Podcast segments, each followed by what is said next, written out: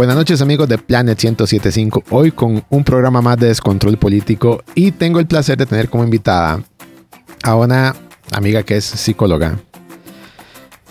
Ya no me acuerdo en los otros títulos que tiene, pero sí tiene un hobby muy particular que es andar fundando partidos políticos. Ella es Margarita Salas. Mari, ¿cómo te va? Hola, hola, muchas gracias por el espacio, la invitación y gracias a quienes nos escuchan. Ya conoces las reglas, ¿verdad? Estás perfectamente enterada. Al tanto, al tanto. Ok. Dime, o sea, tengo, tengo un montón de dudas respecto al, al a, a, todo lo que has hecho. Tengo siguiendo en redes desde hace varios años, desde antes del 2018. Y un pronto otro apareces con un partido. Vamos. Ok, contanos la historia. Porque no cualquiera monta un partido, no en esos años. No, no, mira, yo, yo vengo de los movimientos sociales. Yo históricamente he trabajado con un movimiento estudiantil universitario primero, luego movimiento feminista, movimiento LGBT. Y, y en algún momento empecé a sentir como que no, como que no estábamos avanzando suficientemente rápido, porque nos pasaban cosas como que hacíamos la campaña de recolección de firmas, ¿verdad? Por matrimonio igualitario fantástico, miles, decenas de miles de firmas, lográbamos llevar el proyecto a la Asamblea Legislativa, llegaba y ahí se quedaba, sentado, ¿verdad? Durmiendo el sueño de los justos, diría uno. Eh, y no había cómo moverlo adentro. Y eventualmente eh, varias personas empezamos a pensar, de ahí tal vez sea hora, de lugar de estarle tocando la puerta a gente para que haga cosas, eh, de abrir la puerta y sentarnos en la mesa. Porque sentíamos que además los partidos que eran más, más, más cercanillos al tema como de derechos humanos, estaban en un lugar muy cómodo, porque era un poco como, bueno, ¿de qué van a hacer? ¿Voten por nosotros o no hay nadie más? Entonces pensamos, eh, yo pienso la política como un campo de imanes. Usted mete una fuerza y todas las demás se mueven, ¿verdad? Entonces, eh, yo sentía que hacía falta sacudirles un poquito la cancha en materia de derechos humanos. Y entonces empezamos a valorar la posibilidad de eh, crear un espacio un espacio además que fuera participativo, donde no se decidieran los puestos a dedo desde la candidatura presidencial, sino que se eligieran de forma asamblearia y que no estuviera centrado únicamente en un tema, sino que tuviera una agenda amplia de derechos humanos, o sea, que se moviera en los más conflictivos, claro, ¿verdad? O sea, eh, derecho a decidir, LGBT, etcétera, pero que también tuviera posiciones progresistas en materia ambiental, de derecho a la ciudad eh, y de toda, de toda esta otra agenda de reformas al Estado necesarias. Y entonces empezamos a hablar con alguna gente, José Daniel y yo, José Daniel Clark y yo, eh, y dijimos, bueno, hablemos con alguna gente a ver qué les parece. Y en lugar de decirnos que estábamos locos, a la gente le pareció divina la idea. Y fuimos ahí poco a poco sumándonos los locos, ¿verdad? Hasta que teníamos un grupito. le preguntaron otro loco, entonces claro, ¿verdad? Este, hasta que teníamos un grupito un poco, poco más grande de gente y empezamos a hacer ese proceso de... Em, de, de, hablar con, con, diferentes grupos y personas interesadas en crear una, una fuerza política. ¿Y es muy difícil crear un partido político?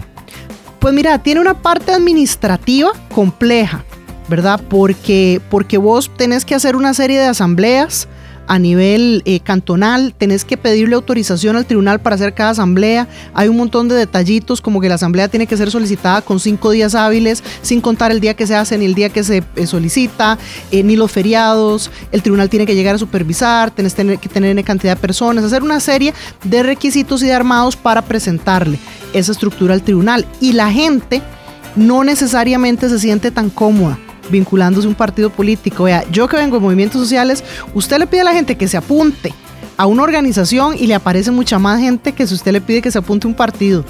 Porque a la gente a veces le da un poco de miedo, ya está un poco desgastada, ¿verdad? De este tema eh, y lamentablemente no, no conoce eh, o no necesariamente piensa en lo importante que es la participación política en la toma de decisiones. Cuesta, cuesta mucho que la gente se apunte. Margie, ¿existe un manual de usuario como para decir voy a construir un partido político, porque aquí en Descontrol estamos pensando hacer, en serio. pues vieras que sí, el Tribunal Supremo de Elecciones tiene una cosa que se le llama el IFED, que es el Instituto como de Fomento de Educación en Democracia, y em, ellos tienen una guía de cuáles son, grosso modo, digamos, como los grandes pasos que hay que dar o que hay que completar para poder hacer la inscripción de un partido político, que básicamente es como que usted tiene que tener una asamblea inicial constituyente, De ahí usted tiene que hacer todas las cantonales según el nivel de estructura que sea. Si es nacional, entonces tiene que ser cantonales en cada provincia, luego provinciales y luego nacional. Eh, tiene que tener un estatuto acordado, etcétera, nombrar una serie de puestos en cada uno de esos lugares y, em, y entregarle todo ese papeleo al tribunal, recoger unas firmas según el tamaño de la escala. Eh, la recolecta de firmas es pequeña, sinceramente, pero es más como el trabajo de hacer todo este em, ensamblado y además construir acuerdos operativos, porque digamos, en estos días que está tan sobre la mesa el tema de los partidos de alquiler, parte de la dificultad es si usted puede poner a toda esa gente a ver para el mismo lado, o si esa gente está de acuerdo toda, si tiene una visión construida, porque a veces se hablan solo algunos temas y después se da uno cuenta cuando está medio camino que habían profundos desacuerdos en algunos otros, ¿verdad? Que lo diga Rodrigo Chávez, por ejemplo. por ejemplo. Eh, pero no es el único. En estos momentos hay varias gente que está en partidos que no, que no necesariamente conocen cómo piensa el candidato, ¿verdad? Pensemos en un Rolando Araya, en, en, este partido nuevo, ¿verdad? Que cuando le preguntan a Dragos que cuál es el planteamiento, él lo que dice es que le, no, que él está dejando la, la, la, cancha abierta, Rolando, para que, para que proponga, ¿verdad? Es porque Dragos no sabe nada. O sea, entonces ahí hay como un tema y yo creo que eso habla de la crisis de participación donde qué, qué tanto representan los partidos en este momento, qué garantía le representan al electorado. Si yo voto por un partido, ese partido me va a garantizar que entonces sus representantes realmente defienden esa agenda o no. No, para nada. De hecho, yo sí he estado estudiando mucho la crisis de partidos porque, primero, me parece sorprendente que aquí todavía la gente crea en partidos. Salvo, digamos, personas como vos y un montón de gente que, que está en un partido por un propósito, la gran mayoría de las personas está en un partido porque, uno, tienen algo que ganar. Dos, los alimenta el ego. O tres, son unos pegabanderas. Después de ahí, yo no veo ningún motivo por el cual la gente deba estar en un partido. O sea, primero, son estructuras ya arcaicas. Si bien es cierto, se necesitan para participar en una elección. O sea, los partidos están acabados. O sea, son simples maquinitas electorales. Aquí lo que se necesita son movimientos. Segundo, veamos los, digamos, los dos partidos más tradicionales. O sea, Liberación y la Unidad. Y uno dice, Ima, es un codazo y cae comején. O sea, no se quieren renovar ni a putas. Y cuando vemos los partidos emergentes, o esos partidos microbús que van jalando a alguien, ¿verdad? Y vienen a traerse igual a alguien de la época de fusil de chispa, o a Camilo Rodríguez, por ejemplo. O sea, que no dice más, ¿de qué putas hace ahí? Pues uno dice, madre, ¿por qué la gente comulga con partidos? O sea, no tiene ningún sentido. Por eso me llamó mucho la atención desde que ustedes fundaron Vamos, porque uno dice, ok, mira esta gente, pues tiene por lo menos una idea y tiene un propósito. Margie, este pregunta, ¿cuánto duraste armando el partido? El partido lo empezamos a crear. Es para ver si tengo tiempo aquí al 2026. eh, a ver, el partido lo empezamos a crear, yo diría que abril 2016 y se terminó de inscribir corriendísimo en a finales de junio del 2017, apenas a tiempo ah, bueno, sí para las tiempo. elecciones 2018. Sí me da tiempo. Bueno, vamos a la música. Recuerden que aquí en música hay política y en eso soy un dictador. Vamos con Danza Invisible y Sin Aliento.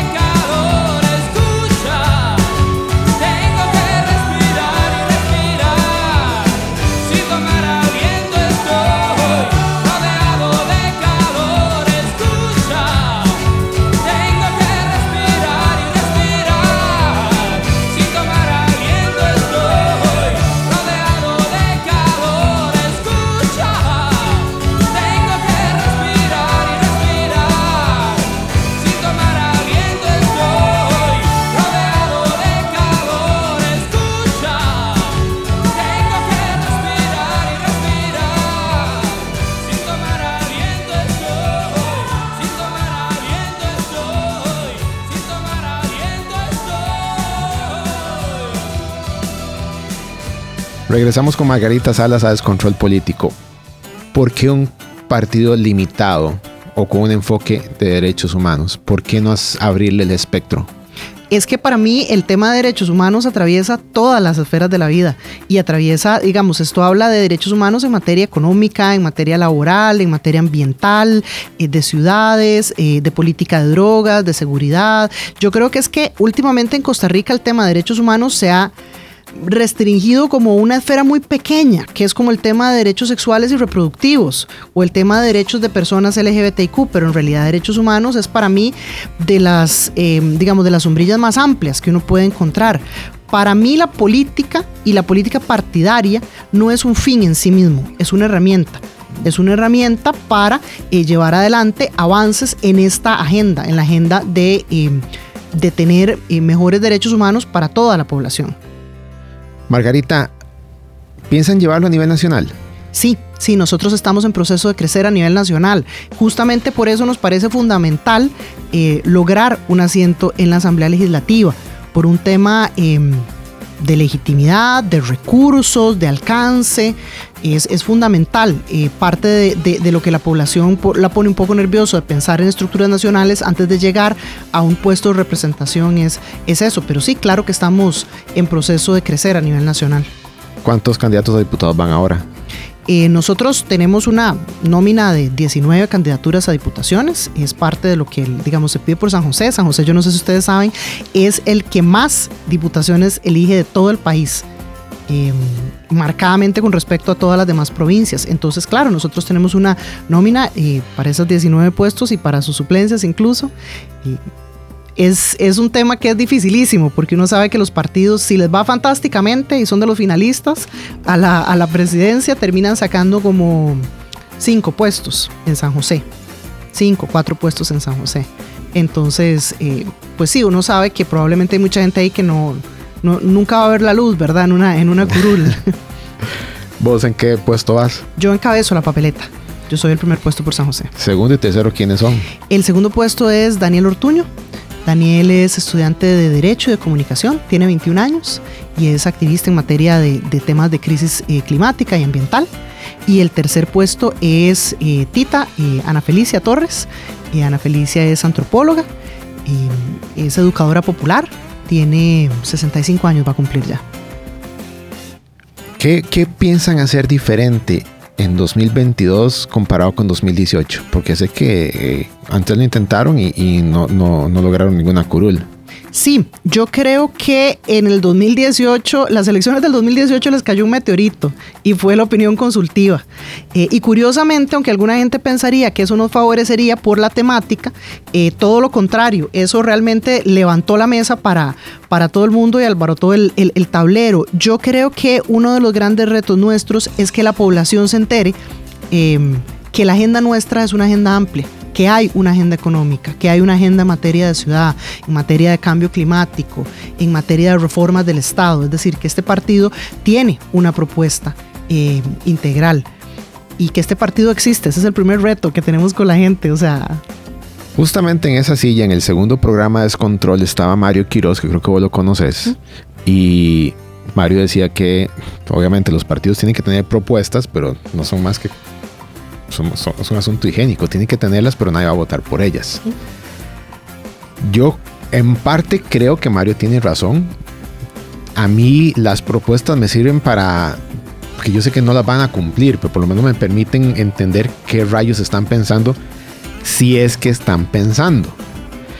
Pero cuando vos me decís que tienen una agenda económica, pero el partido nace y se posiciona como con derechos humanos, aquí tendemos a tergiversar los derechos humanos, a, como lo dijiste, LGTBI, aborto y todo eso, ¿cómo van a hacer para quitarse ese estigma? La ventaja de que poca gente lo conozca a uno es que poca gente hay que reformarle la visión. eso es una ventaja, eso es una fortaleza. Yo, yo soy alguien que ve el vaso medio lleno siempre. Entonces, la ventaja de que la mayoría de la gente no conozca a Vamos, no haya tenido el gusto, el placer de conocer a Vamos todavía, es que efectivamente, eh, pues las personas se toparán ahora con eh, una oferta programática es diferente. Como vos bien decías, es poca, es poquísima la gente que va a hacer el trabajo de leer las propuestas. Nosotros la vez pasada formulamos más de 100 propuestas, esta vez tenemos unas 150 para la Asamblea Legislativa. La gente no las va a leer, la mayoría. Pero para mí sí que es importante entender que hay un conjunto de votantes en este país que quiere ver que este país vaya dando pasos hacia el siglo XXI, vaya avanzando, vaya progresando en muchos frentes diferentes, pero está atrapado en una dicotomía que es muy complicada porque tiene gente diciéndole, eh, no, aquí lo que hay que hacer es privatizar todo y que cada quien se defienda como pueda de un lado del espectro y del otro lado del espectro tiene gente diciéndole, eh, no, aquí hay que defender al Estado por mal que funciona como de lugar. Y la oferta que nosotros queremos hacer al electorado es decirle, no, eh, a ver, al Estado se le defiende haciendo lo que funcione bien. Aquí hay que reformar un montón de cosas y hay que reformar un montón de cosas para que ese Estado social de derecho atienda bien a la población pero, pero, el, pero el camino no es eh, volarse el Estado en el camino, el camino es fortalecerlo, porque Costa Rica tiene cosas que hay otros países que se desearían, como el sistema de seguridad social universal, pero eso es bonito si funciona bien. Entonces, aquí la gracia es hacer que algunas de estas instituciones y entidades funcionen desde esta perspectiva de decir, hay mucho que mejorar acá, pero la solución no es decirle a cada quien sálvese como se pueda, sino es continuar desde una perspectiva solidaria de Estado social de derecho y que en medio hay una serie de temáticas que son no negociables. Digamos, el abandono de hidrocarburos y la protección ambiental y la, y la preparación frente a la crisis climática es que es un no negociable. Yo sé que hay gente que esto le parece que va a pasar dentro de muchos años, pero, pero, pero no, esto es ya, esto es una emergencia de ya. ¿Verdad? Y ya está impactando la vida de, nosotros y, y, de las provincias costeras, pues con mucho más razón, y de cambio climático en general. Entonces, hay temas ahí, yo creo que para mí la clave es como tener progreso económico y desarrollo no puede ni debe depender de tener retrocesos en materia social. Vamos a la música, vamos con una canción que posiblemente Rolando Reyes la escuchó en su juventud, Sui Generis y Canción para mi muerte. Y fui libre de verdad. Guardaba todos mis sueños en castillos de cristal. Poco a poco fui creciendo y mis fábulas de amor se fueron desvaneciendo como pompas de jabón. Te encontraré una mañana dentro de mi habitación y prepararás la cama para dos.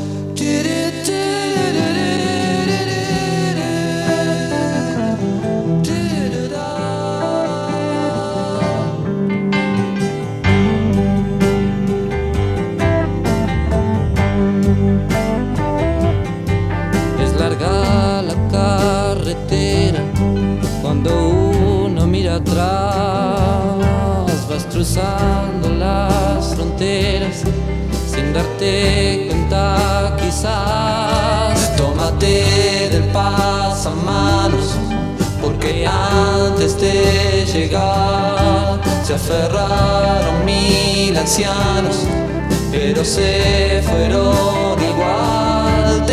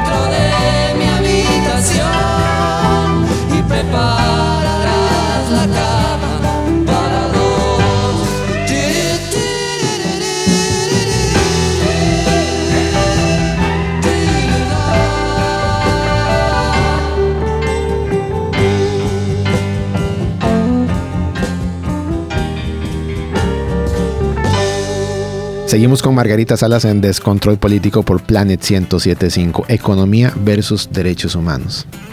¿Qué le dirías a la gente que hoy allá afuera dice ocupamos economía?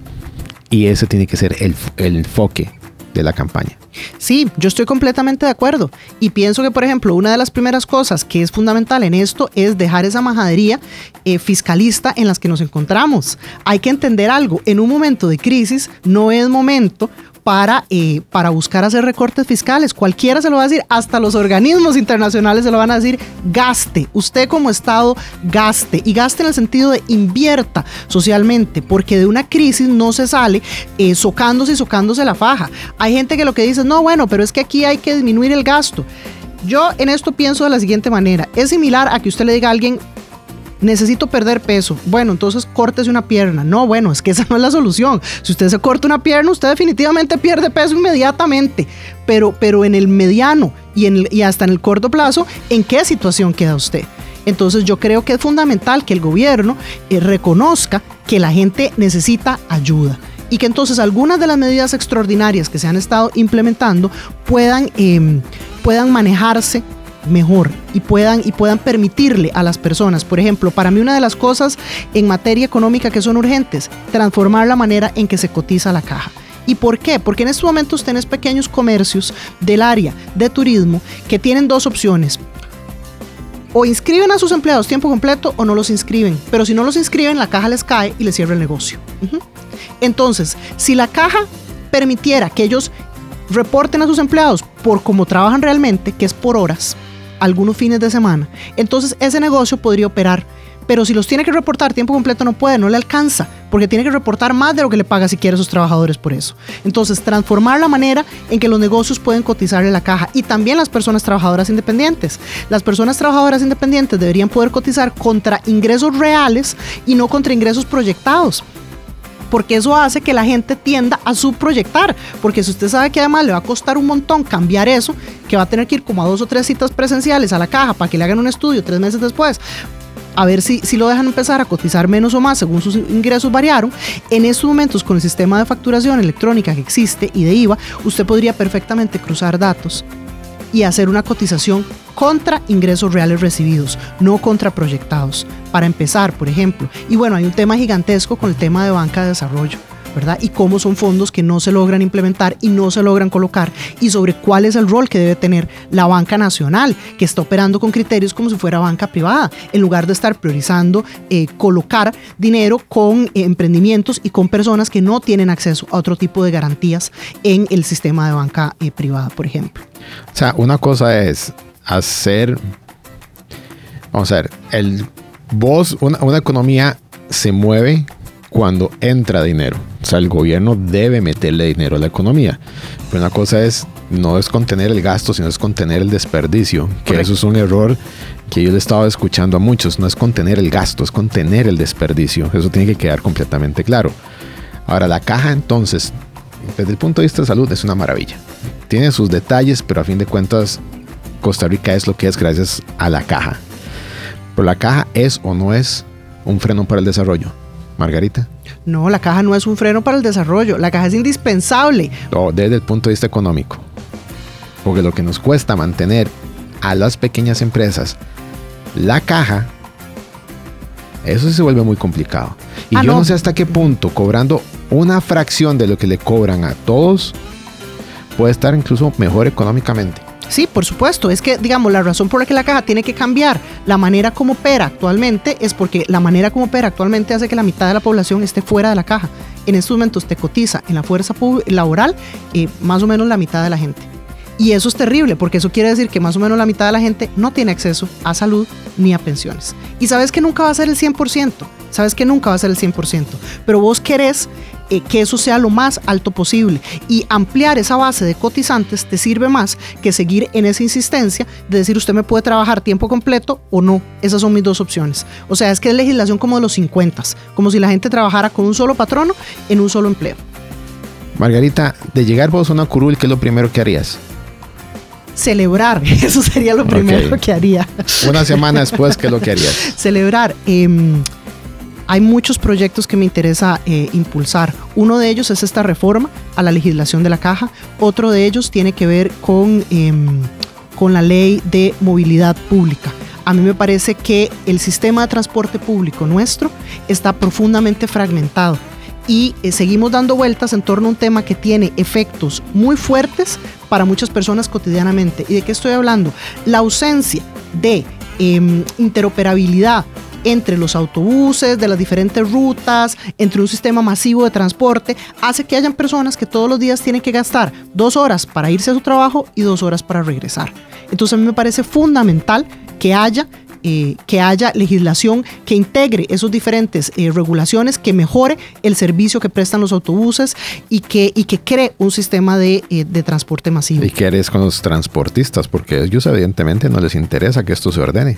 No, eso es obvio. la razón por la que Costa Rica no ha avanzado es por el lobby autobusero. Yo pienso que aquí ha habido una, una, un, un actor que ha estado completamente ausente de la mesa y es el actor de las personas usuarias. A mí me parece fundamental levantar la voz de las personas usuarias de transporte público, porque en estos momentos está planteado el tema como un, como un desencuentro entre em, el sector autobusero y el Estado. Y, em, y eso, esos intereses contrapuestos necesitan una tercer, una tercer pata, que es la de las personas usuarias del transporte público y cuyos derechos son los que en última instancia son violentados cotidianamente cuando no tienen eh, ninguna, ningún mecanismo para transportarse de manera ágil y segura dentro de este país. Maggie, ¿quieres presentar la próxima canción? Claro, esta canción es de una de mis rockeras favoritas. Me encanta el tono de voz, me encanta la manera en que ha escandalizado a muchísima gente. Alejandra Guzmán, míralo, mírala.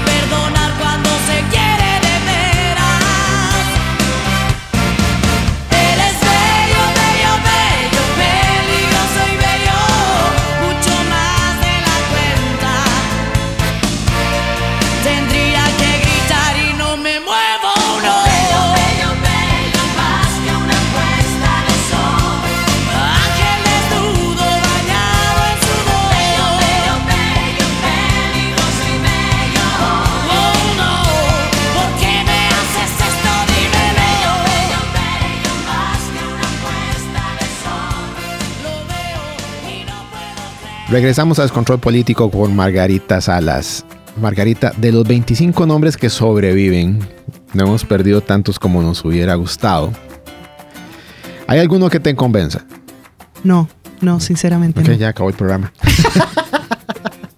Es que ¿por qué cree que hicimos un partido político nuevo? Si a nosotros Ay, nos pero, convenciera. pero- pero ustedes van de- de- con diputaciones, o sea... sí, pero de- denos, denos cuatro añitos y vamos a tener un partido ¿Y cómo, nacional. ¿Cómo van a resolver ustedes el 2022? ¿Por quién van a votar?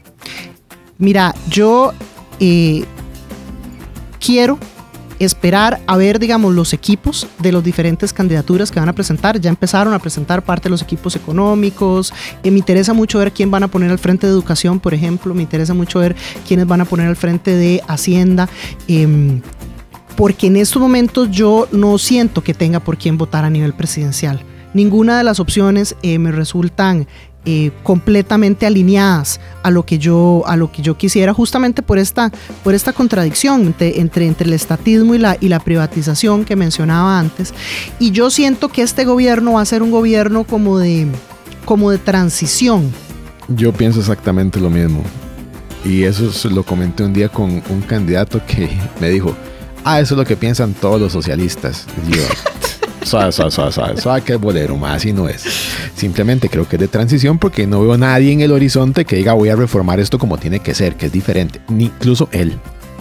Y ya después con la campaña que ha hecho me demostró que no, que no va a poder. Pero es igual, yo estoy en la- exactamente la misma situación. Ponen la papeleta hoy y marco, creo que ese paño ocupa, lleva tres, colo- tres filas, ¿verdad? Creo que los marco todos, pues digo, me rindo. Llegué, caí en la parálisis por análisis. No saco uno de los 25, tengo que esperar más. Y por los candidatos que veo y los desmadres que se les arman en redes sociales, las torpezas de las campañas, lo errático del discurso, uno dice, ma, voy a empezar a, a buscar en los de 1% para ver si hay alguno que uno dice, ma, a ver si se la juega. Porque, ¿te acuerdas la semana pasada fue el escándalo en el mercado central? Sí, les costó caro, les costó caro esa bromita, ¿verdad? O sea, eso es no ir es- por lana y salir trasquilado feo. No, no sé, no es broma, es torpeza. Sí, sí. O sea, ¿quién 24 horas después de que cuatro alcaldes de tu partido caen presos por supuesta corrupción, va al mercado central con la percepción que tiene y tras eso anda tocando a gente? Sí, bueno, es que yo creo que lo que pasa es que, de nuevo, siguen habitando un lugar añejo de la política. ¿Verdad? Una política muy caudillista. Yo creo que además eh, prestan oídos sordos al tema de, a ver, eh, Figueres es uno de los candidatos con más percepción negativa en la población. Será No, conocido por no, mucha uno no, gente. él. Pero, pero, pero sí, efectivamente los negativos de Figueres están por el techo y es, es indisculpable que a esta altura vayan a tocar gente que ni los conoce, que ni tiene ninguna relación con ellos, pensando que la gente les debe algo. No, no, ese va a ser el video viral de la campaña. Difícilmente alguien lo va a superar. Y el daño que eso genera, algo parecido a lo de Walter Céspedes también, el alcalde de Matina. Sí, Bueno, y es, yo creo que esto, esta campaña también está sirviendo un poco para, para recordarle o para darle a conocer a nuevas generaciones, ¿verdad? De, de votantes, quiénes son estos partidos. Porque lo que pasa es que pensá en algo, si vos tenés 20 años, la última vez que estuvo en el gobierno alguien de estos partidos, vos tenías 10, 12 años. Entonces vos no te acordás de quién era esta gente. Y, y- y- y de por qué nos genera un rechazo tan visceral a personas de, de- de cierta edad. Es, este, porque, De- cierta porque, porque lo que pasa es que, claro, eh, a ver, estos escándalos eran una cosa semanal. O sea, yo no sé si la gente ya no se acuerda lo que era eh, las noticias semanales de no sé quiénes eh, cenándose una millonada en Ceruti o aquel otra persona, ¿verdad? Metido dentro de un eh, precario o la otra persona eh, perdida en el bosque, ¿verdad? O sea, es como las historias de ministros y ministras eran una cosa pero cotidiana, los escándalos de corrupción, de avionetas, de... Todo esto era una cosa cotidiana y lamentablemente podríamos ver eso regresar. O sea, yo lo que digo es que esto no es em, dominio de ningún partido exclusivamente. Lamentablemente hemos visto eh, muchos temas de, eh, corrupción en, todos los partidos. Y aquí lo que es clave para mí es cómo reacciona el partido. ¿verdad? O sea, cómo reacciona el partido, porque, porque lo que es más lamentable de ver los casos de estos, al- de, estos alcal- de estos alcaldes, ¿verdad? Es ver una figura como la de Johnny, que estuvo, se fue, regresó otra vez, ¿verdad? Y el partido no, no parece tener capacidad de entender si esta persona representa o no los ideales de su partido para estarlo eh, para estarlo abanderando en futuras elecciones. Lo mismo con el de la unidad, ¿verdad? Este no es el primer problema que No, no, tiene. no, no, no. Walter Céspedes ha tenido problemas a lo largo de la historia. Y también Johnny. Lo que pasa, y eso lo, lo, lo, lo estábamos comentando en un space en Twitter justamente este domingo que pasó, que, digamos, cuando está ya lo del conocido como el cementazo, que es el problema Ajá. de importación de cemento chino, eh, Walter Céspedes está en la campaña de, de Rodolfo Pisa. Él dice, ya sale, sale mi campaña y sale el partido. No, ahí está todavía. Y en este momento dijeron, sale la campaña. Ahí se va a quedar como alcalde. Eh, porque son figuras viejas que tienen una atracción geográfica Claro. no voy a decir que importante, eso depende del punto de que se mire.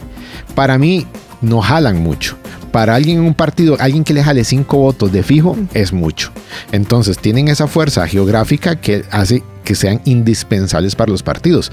Pero ellos, los partidos, no entienden hoy en día el daño que esas personas le causan al partido. O sea, porque alguien que no se apega a banderas y que no tenga nada que ganar con un partido, no va a votar por ellos. O va a tener que hacerlo por descarte. Y en este momento tenemos 25-25 por descarte. No hay ni un solo candidato que uno diga, sí, ma, vale la pena votar por ese. No.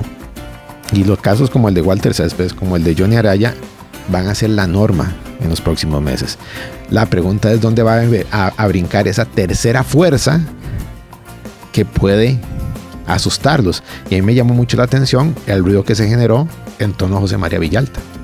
Sí, sí, ha habido movimiento en, en redes. Yo creo que justamente un mensaje que los partidos deberían recibir alto y fuerte es cómo esa, esa base eh, mal llamada, esa base dura, va siendo cada vez más pequeña y más pequeña, ¿verdad? Entonces, claro, nos encaminamos, yo personalmente pienso que nos encaminamos de forma segura a una segunda ronda, eh, ¿verdad? Y eso es evidente porque nadie está ni cerca de ese 40% ni lo va a estar. Ahí la pregunta es quiénes, quiénes pasan, quiénes pasan esa segunda ronda.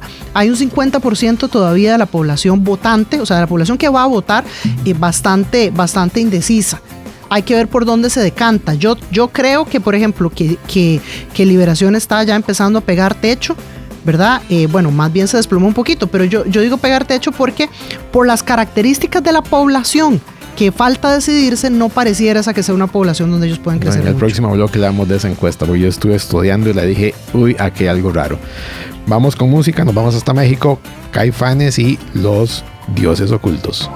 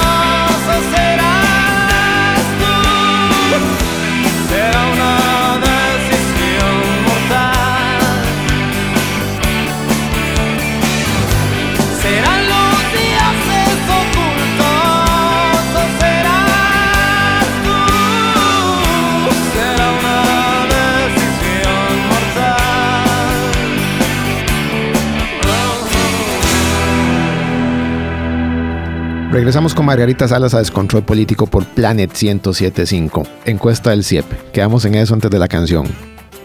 Ok. Yo ya estuve repasando. Dije, ups. Se cayó Figueres, perdió el 33% de su intención de voto. Hasta que se me ilumina el bombillo y dije, ma, eso a un toque.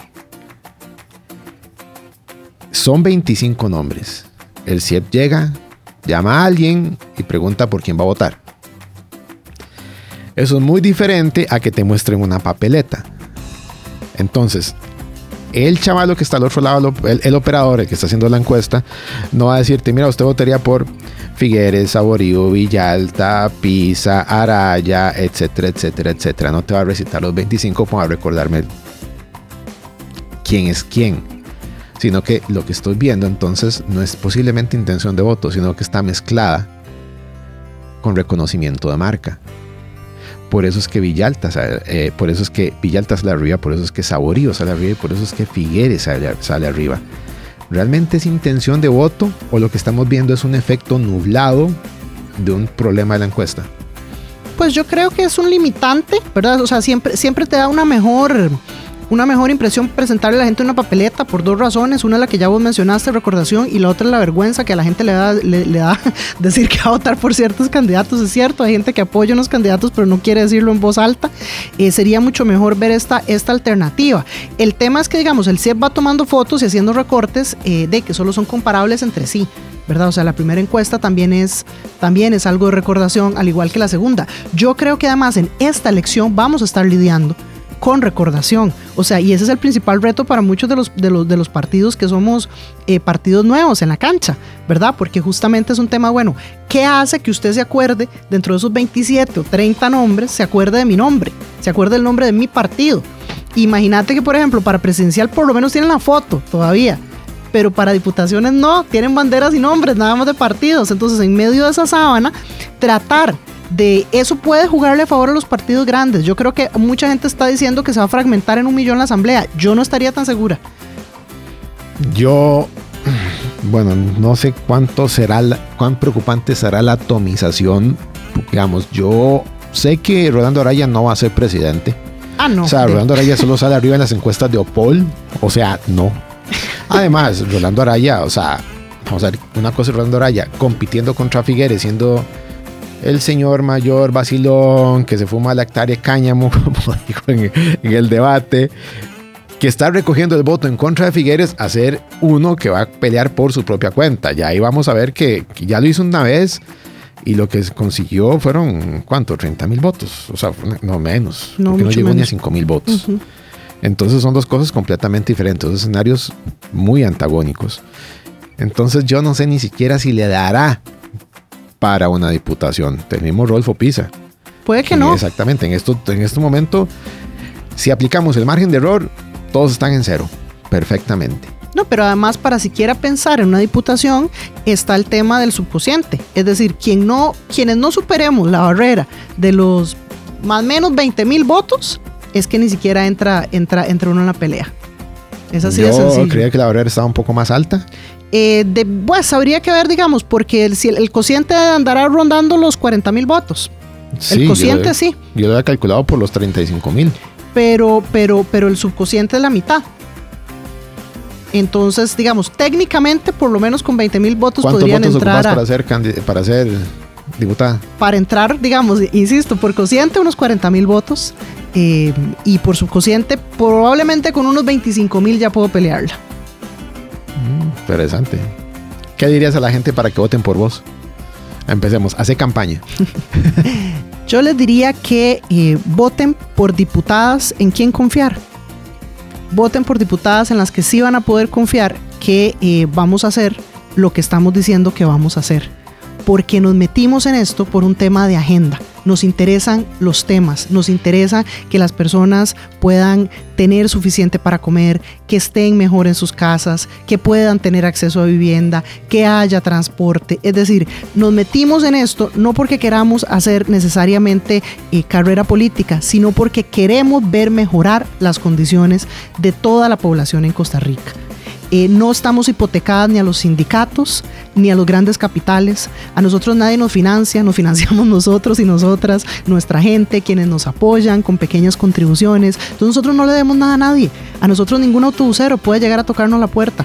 Entonces, a mí me parece fundamental que lleguemos a la Asamblea Legislativa personas eh, realmente independientes, que no llegamos hipotecadas y que lo que sí llegamos es con unas ganas enormes de cambiar eh, la realidad de Costa Rica, de cambiar la manera en que se hacen las cosas y que si ya están eh, cansados y cansadas de ver a la gente hacer el papel en la Asamblea Legislativa, de no llegar a las sesiones, de llegar tarde, de llegar tomados, de quitarse los zapatos y de hacer todos esos espectáculos, sepan que la prioridad nuestra va a ser aprobar proyectos de ley, aprobar proyectos de ley que mejoren las condiciones de vida de las personas y que hagan que Costa Rica ingrese finalmente al siglo XXI con un sistema moderno de transporte, con le- legalización de marihuana para todos los usos, con transformación de la manera en que se cotiza la caja costarricense del Seguro Social y con un montón de avances en derechos humanos que tenemos como 50 años pendientes.